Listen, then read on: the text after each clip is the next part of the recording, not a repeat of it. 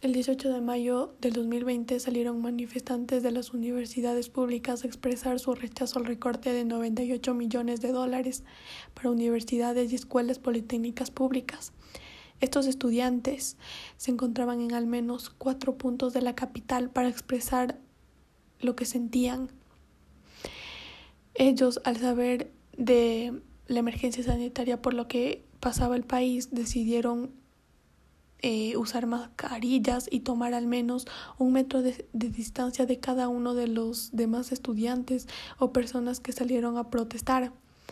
Para, para que todos cumplieran esta norma, uno de los manifestantes que estaba a cargo de esta manifestación se encargó de que cada uno de los estudiantes o personas cumplieran estas reglas.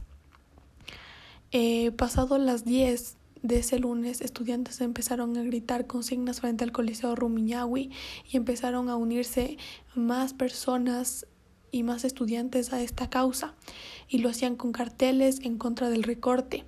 Ellos para que su protesta, para que sepan que su protesta es pacífica, decidieron eh, también realizar música y con cacerolas hacer bulla para que el gobierno les escuche ya que yo pienso que ellos son el futuro del país.